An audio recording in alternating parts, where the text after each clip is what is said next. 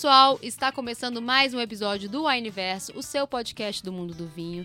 Estou aqui com Marina Bufará. Ei, pessoal, voltei. Nossa convidada de honra, mais do que especial, para falarmos de algo que, assim como tantos outros temas no mundo do vinho, gera polêmica. Polêmica! Saber diferenciar o que, que é uma análise técnica do, do gosto pessoal. Esse assunto, gente, nunca é passado. Esse assunto é o assunto óbvio. É um assunto... Sabe o que eu vou dizer? Ah. Que esse assunto é aquele assunto que você nem sabia que você precisava saber. Ótimo, caramba, filosofou. Porque realmente é, é- parece. é, sabe aqueles temas do óbvio? Mas tem uma coisa que a gente costuma dizer muito, principalmente quando a gente trabalha com comunicação e trabalha com relação né, pública e relação com clientes. assim, relação com pessoas no geral. eh, tem uma frase que ela tem que ser um guia, que se chama O óbvio precisa ser dito. E ele precisa ser dito também nisso. Precisa ser repetido, precisa ser discutido, E- precisa ser abordado incansavelmente. E não é um assunto ultrapassado. Sempre dá pano pra manga. A gente sempre vai estar em num- num- numa conversa ou num contexto que situações como essa surgem e a gente tem que ter desenvoltura para conversar, para a escutativa também para acolher, para entender e saber intervir. Porque, gente, o gosto pessoal muitas vezes desqualifica vinhos sensacionais ou por senso comum, coloca no pedestal vinhos que não eram para nenhum momento estar ali, no sentido técnico da coisa. Apego, memória afetiva. Não estamos levando nada disso em consideração. E nem desqualificando E nem nenhum vinho, desqualificando, pelo amor de Deus. Por favor. A gente está falando de uma forma técnica. É, memória afetiva, carinho por algum vinho, algum rótulo, uma vinícola, sei lá o quê. Isso tudo é pessoal, é válido. Eu tenho os meus chamegos, que muita gente não concorda, não gosta, mas são meus chamegos e são os vinhos que ficam para mim. Mas quando a gente está numa análise técnica, a gente precisa ter método. Sim. E quando a Tami fala de técnica, você que tá aí ouvindo a gente, de repente pode pensar: mas pra que que eu preciso de técnica? Eu nem trabalho com isso. Uhum. Vinho é meu hobby. Eu só gosto de tomar um vinho no final de semana. Só gosto de pegar uma taça de vez em quando pra cozinhar. Você mesmo precisa ouvir isso, porque você pode não precisar todas as vezes fazer uma análise técnica, mas você precisa entender o vinho. Você Ótimo. precisa entender o que você está bebendo, saber diferenciar o que te agrada, o que não te agrada, saber entender o que te agrada e o que não te agrada, porque de repente você não gostou do vinho e você não sabe nem por quê. E aí Ótimo. você vai generalizar. Ou às vezes você está se forçando a tomar aquilo que pessoas dizem que é bom para elas. E pode ser muito bom mesmo, tecnicamente. Mas eu tô falando assim, de uma forma pessoal. Para elas, e você fala: Meu Deus do céu, eu não vejo graça nisso. Eu, Eu não me gosto de- encaixo." eu não consigo gostar disso. Aí você generaliza e fala que não gosta de vinho. Porque você não entendeu ainda o seu paladar. Gente, isso tem uma interferência. Vamos iniciar do beabá, né? O que é essa análise técnica? A gente tem aqui uma. A gente precisa entender o vinho dentro da proposta, né? Não tô falando nem de olhar para ficha técnica nem nada, não, tá? Porque o vinho na ficha técnica que você vai receber no site que você compra e tudo mais, ele vai te dar características mais gerais daquele vinho dentro da proposta do produtor, da produtora, que tá ali. Beleza. Mas a análise técnica é você entender. Apresenta os aromas. Esses aromas têm. Pela cor, né? A cor, primeiramente. A cor tá. Primeiro a gente olha. A cor tá bacana, tá vibrante, tá viva, tá, tá ali certinha, tá bonita. Ela é translúcida, ela é mais profunda, né? Ele tá brilhante, ele tá opaco. Eu acho que talvez não saber, não é nem, é, vamos dizer assim, entender tanto do vinho, mas saber ter algumas diferenciações, saber o mínimo ali, o básico, que é olhar pro vinho e falar: esse vinho tá legal, posso tomar. E a gente, até pelo olhar, a gente vai saber se esse vinho já tá em decadência ou não. Exatamente. Vinho tem que ter brilho. Não Tem é sobre ter- ele ter- se- ser granada, castanho ou rubi ou púrpura. Não é sobre isso, um vinho tinto, obviamente, né? É sobre ele tá com brilho ou tá opaco. Exatamente. E também sobre a variação de cor dele. Uhum. Às vezes a gente pega um vinho que é muito jovem, uma safra muito jovem, mas o vinho já está muito evoluído. Se ele for um vinho branco, ele já tá muito dourado já. Se ele for um vinho tinto, ele já tá bem atijolado. Pode significar que aquele vinho perdeu características, que aquele vinho está em declínio. Se ele for muito jovem, né? Exatamente, se ele for Se ele muito não é- jovem. por exemplo, Tudo ele- dentro da proposta. É, a safra dele é 2020, ele não deveria tá assim. Agora, se um é um vinho bonitão, bem estruturadão, potentezinho pra evoluir em garrafa, às vezes ele é um 2013 e fala assim, tá uma, tá uma lindeza naqueles tons acastanhados que ele tá apresentando, aqueles tons atijolados, né, dentro de um vinho tinto. Então, a percepção da a gente já começa por ali, perceber a cor, mas tudo bem. Acho que cor ainda não é o que vai fazer a pessoa definir Não é a o senso essência. comum. Aí a gente vai passar pro aroma daquele, daquele vinho, né? Então, se o vinho tem um aroma é, muito expressivo, você já sente de longe, sem precisar gi- girar muito aquela taça.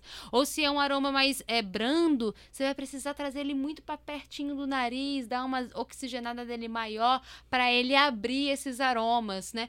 Mas é isso, a gente tem aromas mais expressivos, aromas menos expressivos. Eu acho que o principal, Tami, é a gente identificar se esse aroma é agradável ou, Ou desagradável. Ótimo. Porque assim, dentro dos aromas agradáveis, se você buscar aí no Google mesmo, você vai descobrir uma roda de aromas infinita. Uma roda de aromas maravilhosos que você pode sentir no vinho. É, e tantos outros que não foram mencionados. Uhum. Mas você também pode descobrir alguns defeitos que o vinho tem. Então, no geral, se esse for um cheiro agradável, por mais que você não saiba identificar, ah, pode ser um morango, pode ser uma amora, pode ser uma pimenta, por mais que você não consiga identificar, mas se ele é um cheiro agradável que não está prejudicando, Ótimo. não está incomodando a sua percepção, o vinho tá legal. Agora, se esse vinho tiver com cheiro desagradável, Aí fazer uma vírgula. Se você não gosta de ameixa, não significa que o aroma é desagradável. Significa que você não gosta de ameixa. exatamente. Se você não gosta de, ca- de canela, não significa que o vinho é desagradável. Pelo amor de Deus. O que, que são aromas desagradáveis, Marina? Aroma de xixi de gato, um aroma de Pano de chão. Olha aqui que trava-língua. Pano de chão sujo. exatamente. Gente, tem aquela água de dias no balde com pano de chão que você esqueceu de lavar? aquela coisa meio mofada, Isso. meio naftalina, É, sabe? a- a- aquele Ou cheiro um de cheiro de molhado. vinagre.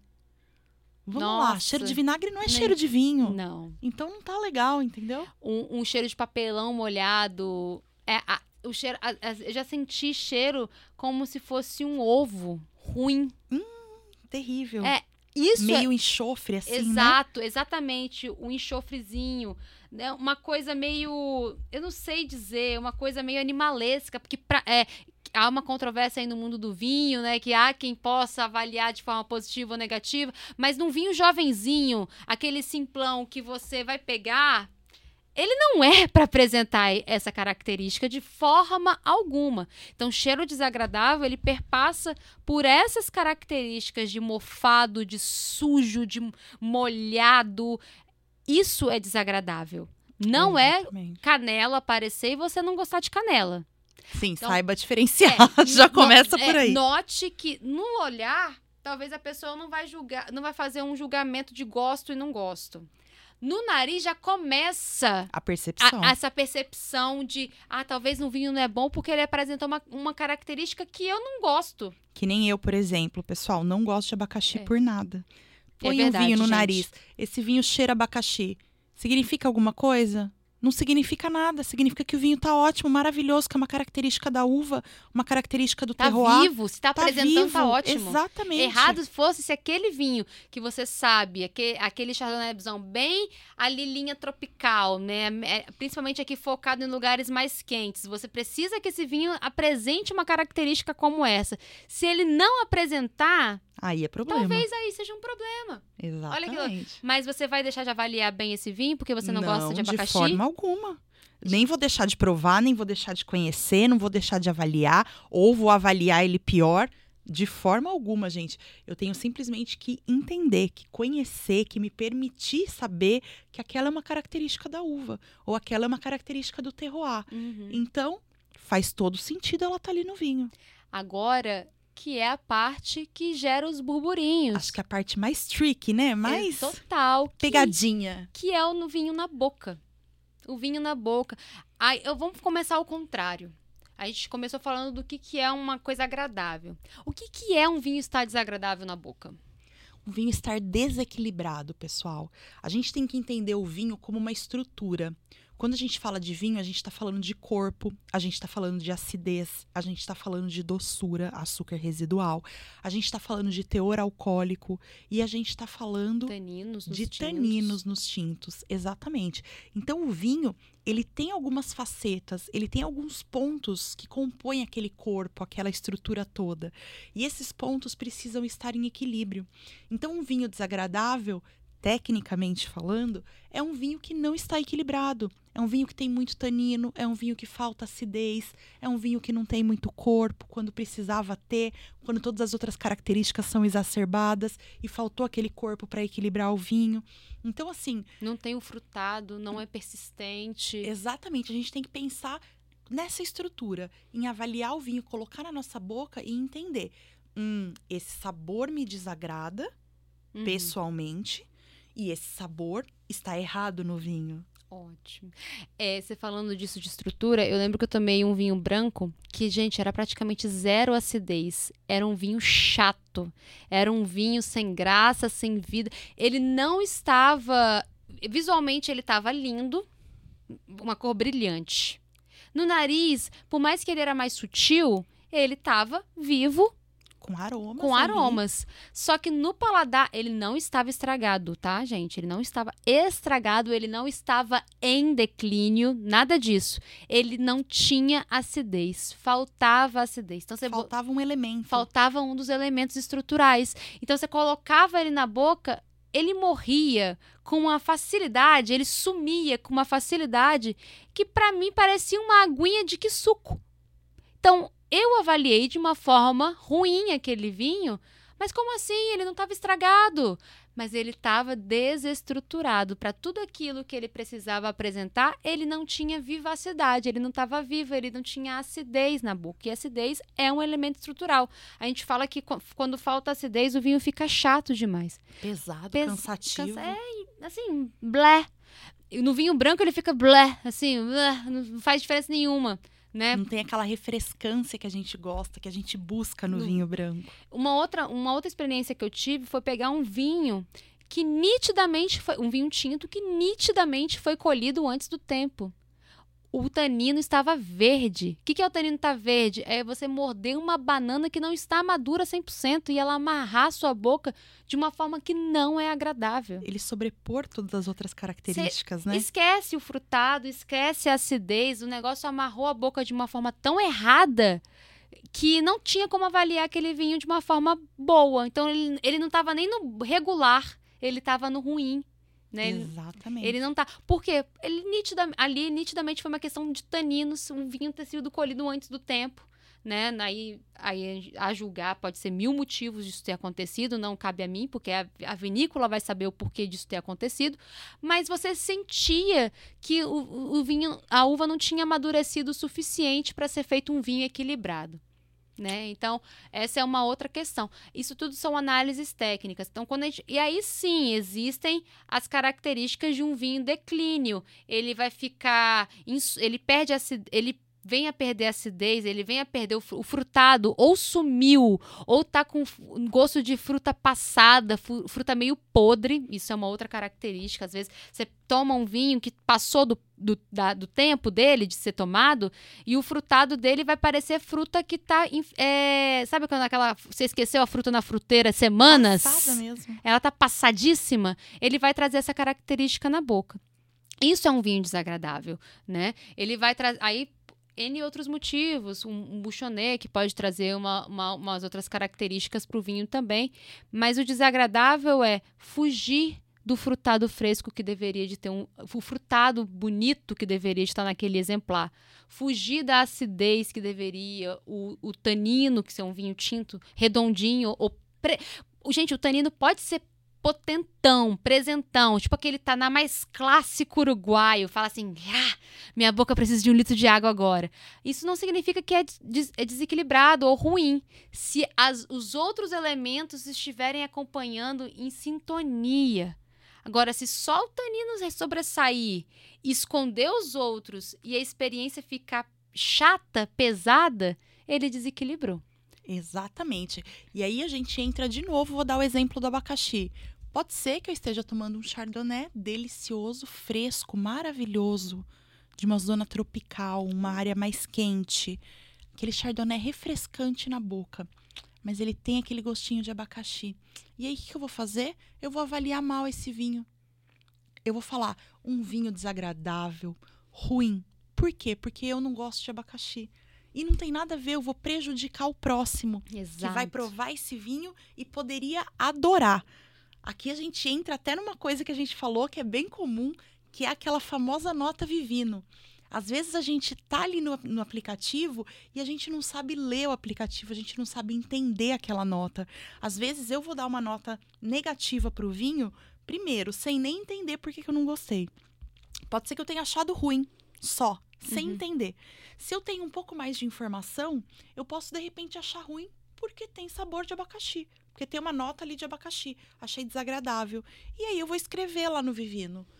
Tem sabor de abacaxi uhum. ou tem aromas de abacaxi. E aí você, quando for dar uma olhada nessa nessa resenha, vai olhar e vai falar: "Mas eu amo abacaxi". Uhum. Ou seja, esse vinho tá com uma nota 2, mas porque ele tinha sabor de abacaxi?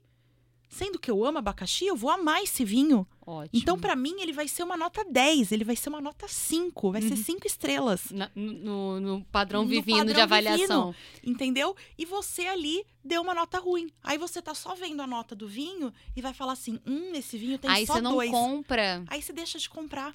Isso é muito comum. E deixa mesmo. de ter uma experiência maravilhosa. E deixa no... de descobrir um vinho que você vai adorar. E no fim é entender a proposta do vinho mesmo. Você pega a gente. A, é muito comum as pessoas é, não entenderem a Pinot Noir e os vinhos que a Pinot Noir produz. Gente, Pinot Noir, se você tem uma vinícola que faz uma boa Pinot Noir, para mim ela faz, eu acho que qualquer vinho bom, porque para entender a uva Pinot Noir tem que ter muita paciência, porque ela é uma uva muito delicada e de uma complexidade estratosférica, não é porque ela dá vinhos de corpo, corpo mais leve que ela dá vinhos fáceis. Inclusive, eu não indico Pinot Noir para quem está iniciando no mundo do vinho, porque é um vinho de complexidade gigantesca.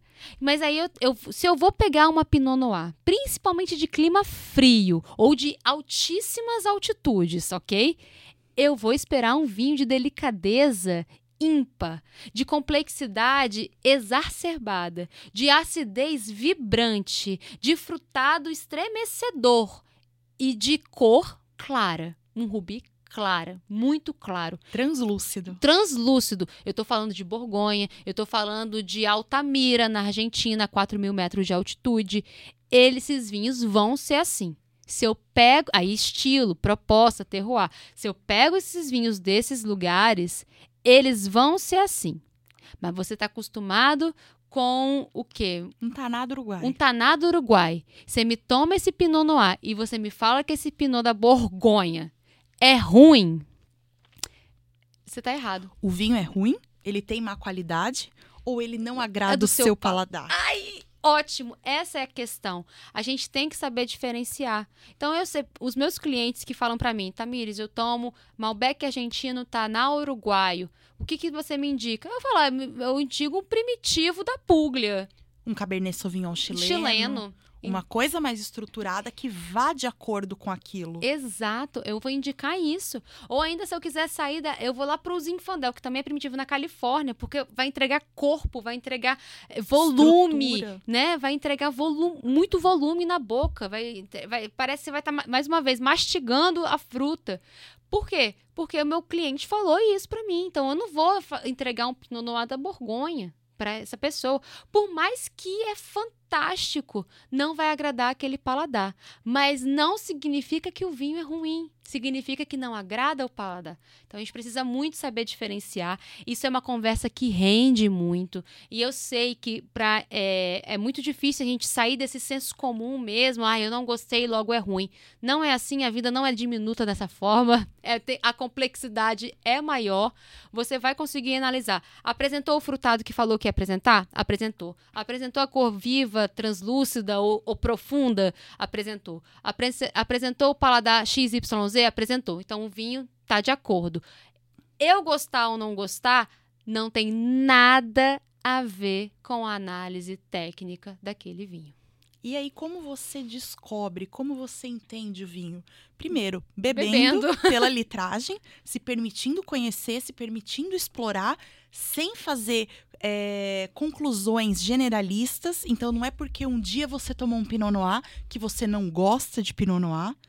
Existem infinitos Pinot Noirs aí de regiões Gente, totalmente tem, tem Pinot diferentes. Noir sendo feito na Califórnia, meu Deus do céu. Pinot Noir super ali do friozinho, tudo mais, num lugar quente pra dedéu.